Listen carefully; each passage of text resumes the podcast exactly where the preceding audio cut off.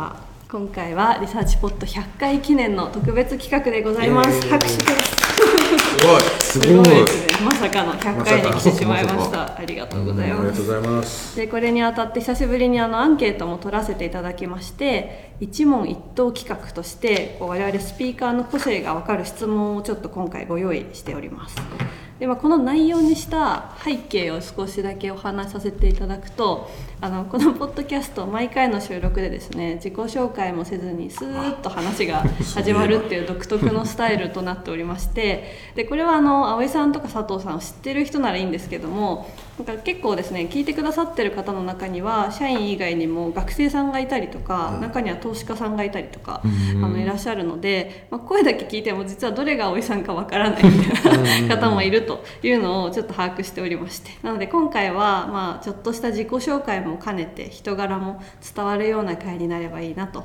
思っております。はい、はいちなみにポッドキャスト聞いてるよみたいにフィードバックもらうことってありますか、聞いてますよとか。あーありますたまに、ねうん。うん。聞いてるよっていうかこの前聞きましたとかっていうのは、ううん。ん嬉しいです確かに。うん。ああ嬉しいですね。うんどの辺の方ですか？身身近な方。身近な方です。僕の場合は。そう社内の人ですね社員の人から、うん。いいですね嬉しいですこの前聞きましたとかなんか言ってくれる人が時々。言っていただけるとありがたいですね。元気出るというか。はい、私は最近はですね名刺にこのリサーチポットの QR コードをつけて配ってるのであの全く丸いグループに接点がなかった方にもうん。最近聞き始めていただいたりとかなるほど。なんと素晴らしいのでありがたい限りです、ね。はい、皆様いつも聞いていただきありがとうございありがとうますございます。ありがとうございます、はい、であのアンケートではですねそのこ後半で触れようと思ってるんですけど結構心温まるコメントもたくさんいただいたので、それはあの収録の後半で改めて触れたいと思い楽しみま。ですすね。ははいい、ではちょっとこう企画の本題に入ってみたいと思うんですけども今葵さんと佐藤さんのお手元にもアンケート結果みたいなものをご用意しておりまして、事前にあの私たちの方で30個ぐらい一問一答の質問候補になりそうなものを用意しまして、で皆様にこれが気になるっていうものを選んでいただきました。でたくさんあるのでどんどん聞いていこうと思うんですけども あの一言でサクッて答えられそうなものと少しこう深掘りしながら話したいものの、まあ、大きく2種類に分けて聞いていこうかなと思っています、ちょっとやってみないとどうなるかわからないドキドキ感が ちょっと緊張感なのが あるんですけれども、まあ、パスもありでやってみようかなとはい。思いますのでいよろしくお願いします。じゃあ佐藤さんからはい。簡単にあのお名前と、まあ、お仕事というかどんなことやられてるかお願いします。佐藤です。佐藤明です。はい。チェット。あだ名は？あだ名チェットと。自分で言ってあんまり呼んでもらってないです。呼びます、はい。バリュークリエイトという会社を20年ぐらいあの創業してやってますし丸いグループの調査部長はい。をやってます。はい。動画で紹介いただいてましたそうだ YouTube で YouTube マリーグでループのねこの指止まれのこの指止まれで。はい、はい、そこに出てます、そうだ出ていただいてまあすとは2階の丸いグループの2階の田丸の BGM を選曲してます。選曲家です、選曲家なんですよね。選曲家です。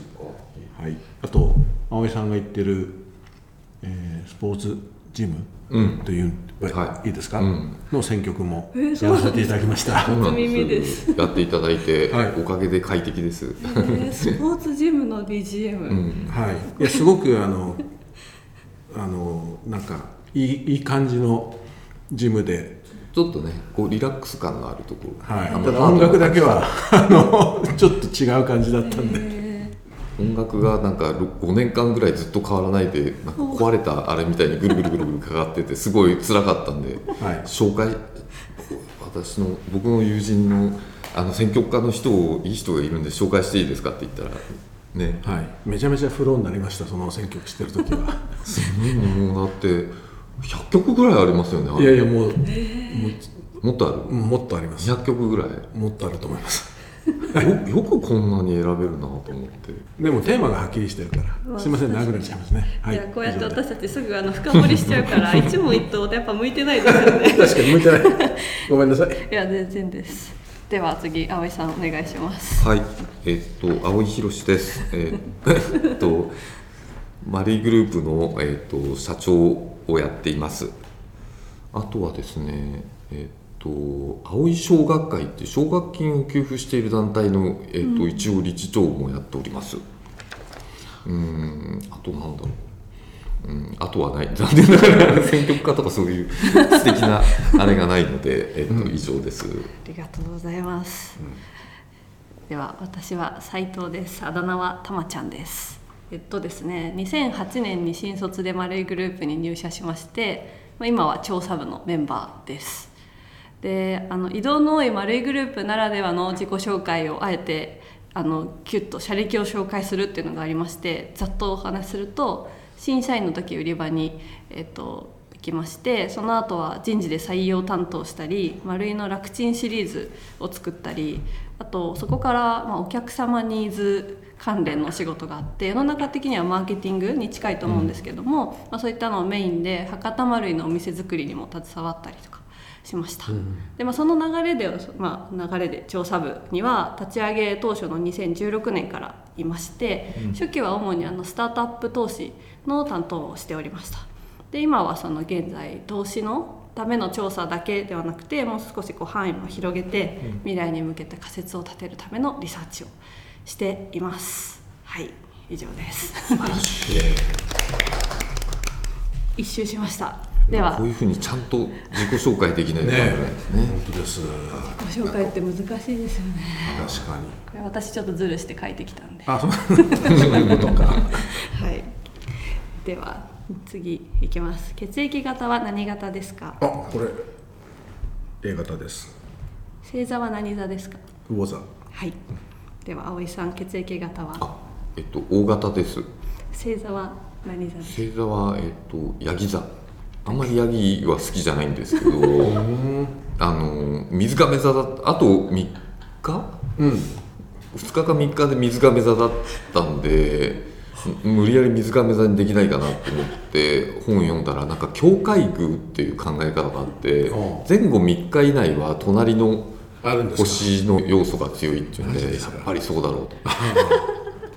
やっぱりそうでもなんか好きじゃないっていうのはなんかそういうことなんでしょうね。なんか。うん、なんかこう自己イメージとこのヤギのこの頑固な感じとかなんかこう、違うんだよ。あの辛抱強い感じとかがあんまり合わなくてこう、水亀座ってやっぱりすごくこうアクエリアスってなんかこうすごい神秘的でなんなんていうのこうミステリアスななんかすごいかっこいいじゃないですか。なるほど自分の星座はこれじゃないっていう話をこんな聞いたの初めてですね。本当ですね。きっと水亀座なんでしょうね、本当は。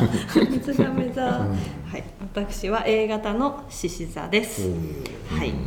で次はですね質睡眠時間。これ実は今回最もあの聞きたいことで票が集まった質問なのであのぜひお答えいただきたいんですが佐藤さん大体何時間いぐらい？やー難しい。6時間。6時間、うん。2プラス4えどういうことですか？たまたま一昨日のはい、うんああそっかうん。2回寝てるんですか、2回寝てる。お昼？そうそう新幹線の中で あ寝てて夜は4時間だった。4時間、うん。結構短いですね。まあでも合わせれば6時間。はい。それあの普段はそうどうなんですか？新幹線乗らない日は。普段は 5, 5時間ぐらいかな。6時間がうんじゃあ、5時間。うん。どんりがとうございます。安倍さんはどのぐらい寝僕は8時間から9時間ぐらいですかね。おしっかり寝ている。ロングスリーパーですね、10時間ぐらい寝ちゃう時もあります、お意外ですね。うん。寝ないで意外かもしれないけど。あそっかと、うん。でも大谷翔平君も10時間寝てる、まあ二刀流だからね。人の倍ぐらいじゃないといけないんでしょうそういうことか。意外と長かったです、私は普段6時間ぐらい寝るんですけど休日はあの12時間ぐらい目覚ましをかけなければ連続で眠れるっていう特技がうんうんありまして、あなんと？結構寝る時間であのリカバリーをするって寝るっていうのは大事なタイプです。どうしてみんあの ねあのリスナーの方はこの睡眠時間に興味があるんでしょうかね。確かいやーでもあの多分なんですけど結構ままずそそういう質問って普通に会社にいたらできないっていうこと。と青井さん何何時間寝てる？何時間寝てますか？どういうタイミングで聞けばいいかわからないっていうこととあと私も思いますけどあのいつの間にそんなに本読んでるんだろうとか音楽聴いてるんだろうとか映画見てるんだろうとうん。かやっぱ素朴に思うのでそういうことか。その中で睡眠時間を占める割合がなるほど。僕ちなみに高校時代のあだ名は昼寝くんだったんですよ。おへえもうずーっと学校で寝てて。本当、僕も1時間目からこうやって。こうやって1時間目から。本当に。2人ともそうなんですか？こうその代わり夜深夜放送聞きながらあの本読んでべ勉強してました、勉強してたんですか、うん、受受験生だったからね。ああそうか。僕はなんかこうなんか刺さ先生にこうさ刺される時に僕の時だけこうこう必ず飛ぶっていう。なんて優しい先生。飛ばしてくれるんですで休み時間起きると確かに。このおでこが真っ赤になっちゃう確かに優しいね。優しいですよね。起こさないね。面白い1時間目から寝るってことは学生の時は夜更かししてたんですかね。そうですね。10 9時間とか10時間寝るようになったのはやっぱ最近ですね、うん。昔はああもうちょっと短かったけど、うん。なる面白いですね。ほど面白い面白いですね。たまちゃんなんか若いんですよ。普段はあんまり寝なくて休みの日長く寝られるっていうのはそれは若者のあの ライフスタイル。でいくつまでいけるか、そうですね次難しくなってきますよ。モーニングルーティン。まあ朝起きてこう決まってする習習慣的なことですね、何か佐藤さんはありますでしょうか？朝ですよね。朝。僕はあだからあれだ。あオーディオブックかオーディブルをはい。聞いて歩いて。はい。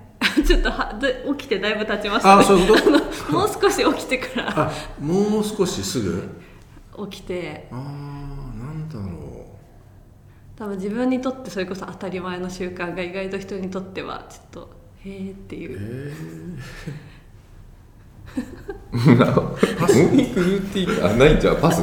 パス。パス、はい。うんパスないっていうのも珍しいですね。ーいやいや僕ももうめちゃめちゃありますよモーニングルーティンちょっとあじゃあめちゃめちゃ教えてくだ聞いて聞いて思い出しそうですね。ちょっとイメージがつかない。確かに。あ僕は寝寝寝起きがものすごく悪いので、うん。こう起きるまでにものすごい時間がかかって、うん。まずベッドの上でひとしきりちょっとワンセット体操をやって、体操？横になったままっていう。えーっと座ったひねり？ひひねり？あれなんていうのかな？ちょっと名前を忘れちゃったんだけどパッ膝をパッタンパッタンってやるやつですね。あはいそうですそうです。とあとはなんかグーパー体操。おおそれとあとはねえっとあれなんていうの？ドッグキャットっていうの？全然わかりません。ーヨガの。ヨガの。ああヨガのね。そうそうそう。あドでもッグカウかな？キャキャット。あカウキャットわかんないけど。背中を丸めたり。とはね足の指のマッサージとす指回しと足首回し。それでようやくベッドから立ち上がるっていう。じゃあ毎日それをこう、まあ、ほぼ無意識でもうやっていくぐらいの。それやらないとあの立ち上がれない。でそれからあのあのアユルベーダのあのなんか下の苔を掃除するやつそれとあとはさアユルベーダのあの左右。左右をもうほんと少しだけすすって。それから神棚か簡易な神棚があるんですよ、あのお札神社で、でお水を添えて、えっと、パンパンってやって、それが最低限。で余裕があったらそこからヨガと瞑想。おおすごい。本当にルーティンだね。素敵。めちゃめちゃありますですねなんか。うん素敵。じゃあそれはあの仕事の日でもそこまではこう基本的に仕事の日でも今そこまでは絶対やる、で仕事で今日は結構大事な日だなっていう時はちょっと早めに起きて、えっと、ヨガ瞑想までやる。わあすそうごいいうのがモーニングルーティーンなんですね、僕神棚の水変えるパンパンパンはややってました。やってます。あそうですか。じゃあそこは同じです、思い出しました、であとは多分普通に起きて着替えて。着替えるんですね先に。うん。いやいやいやあのニュース見て。あニュース見るんですね。テレビつけるってこと体調が悪い時は散歩い犬の散歩。おお今日は行きましたけど、朝散歩されるんだ。犬、うん、2回1日2回、うん、そっか、それですそれ。それがルーティン、はいそれみんな一緒じゃないんで。あそういうやつだね。そう。なるほど。なるほどな。るほど面白いですね。なるほいや私でもなんかちょっと似てる葵さんと似てるっていうのはおこがましいんですけど結構似てまして朝ベッドの上で30分は過ごしたいんですよ、うーん。まどろみの時間みたいな。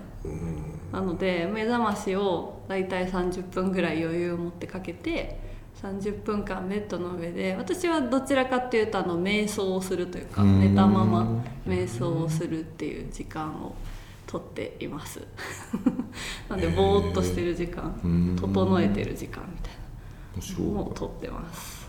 その後はあの歯磨いて水を飲んで洗濯をして身支度をしてる間に洗濯が終わるんで干して出てくるっていう感じです最後に着替えてみたいなあ感じですね。そうかそういろんなことありますね。人によって全人によって結構違うんですね、うん。確かに。あんまり考えたことなかった。着替える順番とかも考えたことなかった。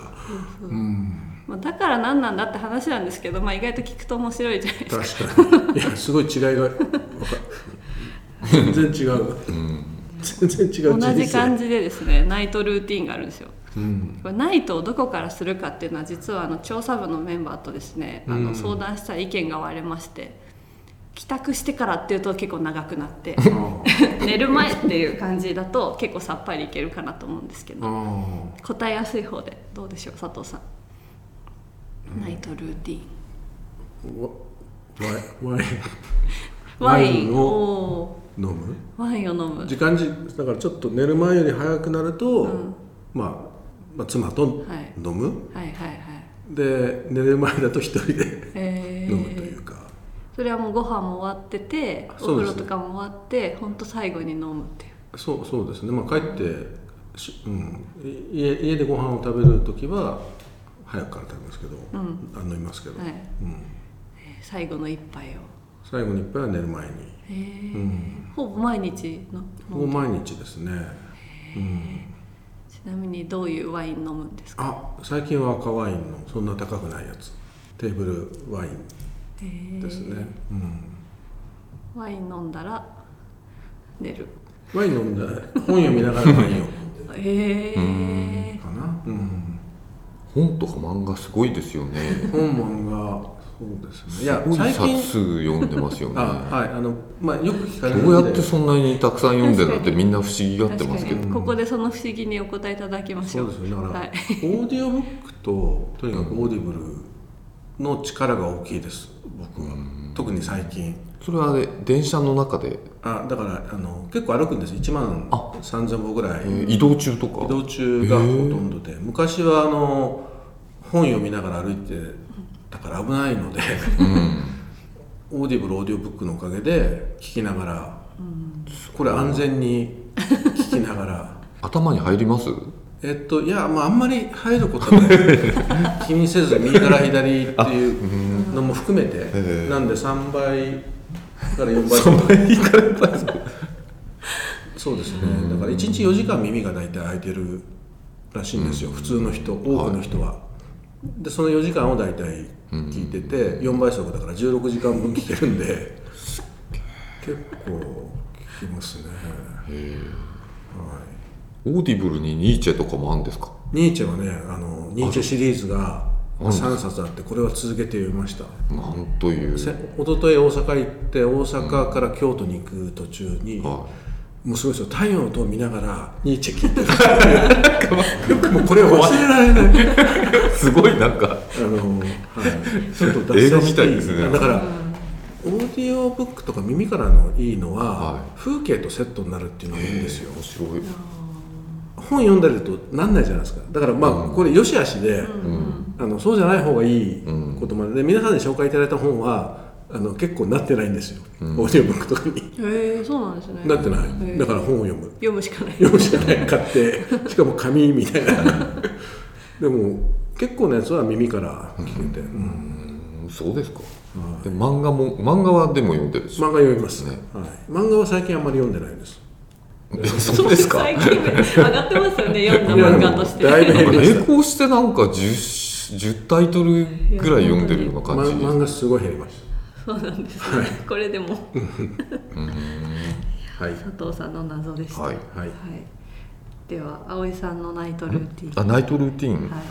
僕は寝る前は、えっと、起きた時もそうなんですけどお祈りですね。おおあ朝はえっとあのお願いが多くて夜はか感謝のお祈り。感謝の上のうん。そう朝とやたら感謝する人がいっぱいいて、人だけじゃなくてなんかぬいぐるみとかにも感謝してるんそこででぬいぐるみが出てくるのか。2 3 0人ぐらいに感謝して寝るっていう。すごいですね。だからは早口でこうやって今日みたいな。感じでな。んとかさんありがとうとかありがとうとかありがとうおやすみな。さいって言って感謝の気持ちで寝るまさかのかぶってるな。またかぶってる？いやこれって慈悲の瞑想みたいなものですよね少し。慈悲の瞑想に近ないんかそれが朝と夜のルーティンで朝はこうなんかこうお願いではい。夜は感謝っていうのをこう必ずなんかそれでこうなんか一日のあれが始まって終わるみたいな。えその夜の感謝は手合わせて神棚に手を合わせてやるいやだか寝ながら。寝ながら。横になって。寝る前にこう直前だ昔妻がなんか寝る前にお祈りして寝てたんですよ、はい。だからこうこういうなんかすこれはなんかなかなか素晴らしい習慣だなと思って、僕がやり始めたら妻がなんかやらなくなって、で一人一人一人というか一つ一つ思い出浮かべながらこうやる。いやもう早口 でなんかこうで今日今日あの特に感謝したい人っていうのは毎日一人ぐらいは必ずいますすごい。面白い。こういうの聞きたかったんです。よそうですね。それは普通普段聞けないですね。でもなんか全く同じで朝お願い夜あの感謝っていうのを毎日やってるっていう人僕会ったことある。おお全く同じですねって言ってびっくりしたんだけど。じゃあそれでこう整うというかそそれやっぱりそれですっきりするというかそれじゃないと寝られないようにもなってるってことですよね、面白い。だから意外と聞いてみるとね、いるかもしれない、そうですよね。自分と似た人朝も夜も。うん。聞かないですけどね普通に。聞かないですよね。でもあの私のナイトルーティンはうん。夜も感謝の瞑想なんですけど。えー、はい、なんかあのもう少しだから私も夜結構予定がなくて早く帰って自分の時間が長い時は本読むんですけど本読んでる時間が結構長いんで長すぎて何かやりながら本読みたいわけですよ、ん。なのであのストレッチ用のあのボールみたいな棒みたいなのあるじゃないですか。あれでストレッチしながら 本を読むんですよ。そんなことできるんだ。なのであのシュールな感じなんですけど、ー。結構いいですよ。長時間ストレッチとか足伸ばしておけばいいじゃないですか、うん。それをやって大体疲れたらその体勢が疲れたら本を 読むのが終わりです。え何？ストレッチポールで読むストレッチポールとかを、うん。そうですね。それを使いながら読みます、うんはい。すごい。すごい。えー、じゃあ瞑想に始まり瞑想に終わるって感じ？読書が終わったら私もベッドの上で横になってからはあのうん。完全に瞑想をしてから寝ましてすごい。感謝の瞑想とあと結構その感謝の瞑想で終われる日は心穏やかな日で、であとその慈悲の瞑想って多分慈悲の瞑想自体もいろんなやり方があると思うんですけど、うん。これは結構あのなんかちょっと緊張する日とかプレッシャーな日とかあと嫌なことがあった日とかには慈悲の瞑想が良くて、うん。あのフレーズとしては一番オーソドックスは「私が幸せでありますように」っていうのを繰り返し唱えるとかあと結構このアレンジが自由で面白くて。うん。あの私の大切な人が幸せでありますようにとか、私の嫌いなあの人が幸せでありますようにとか私のことを嫌いな人が幸せでありますように なるほど。で生きとし生けるもの全てがうんみたいに結構これはあのなんか何の感情もなくやっていてもなんかそのうちこうふっとうん。こう抜ける瞬間があったりするんで、うん。まあこれも瞑想の中で使って面白い、こんな感じで終わってます。朝と夜。すごい。仏教徒みたい。確かに、まあ、葵さんも近しいですけど。でも確かにこの慈悲の瞑想はそれこそダライ・ラマの本とかにも結構出てきてて、へえダライラマの本も読んだんですか？ダライラマいいよねだけどね。ダライ・ラマとあとツツ大主教っていうあの、ネルソン・マンデラのまあ後を継いだ方のあ親友らしくてこの2人の本もおすすめです「えー。喜びの書」っていうやつ、うん。はい、これおすすめです。また脱線してしまった。すいません、はい、では次。次回に続きます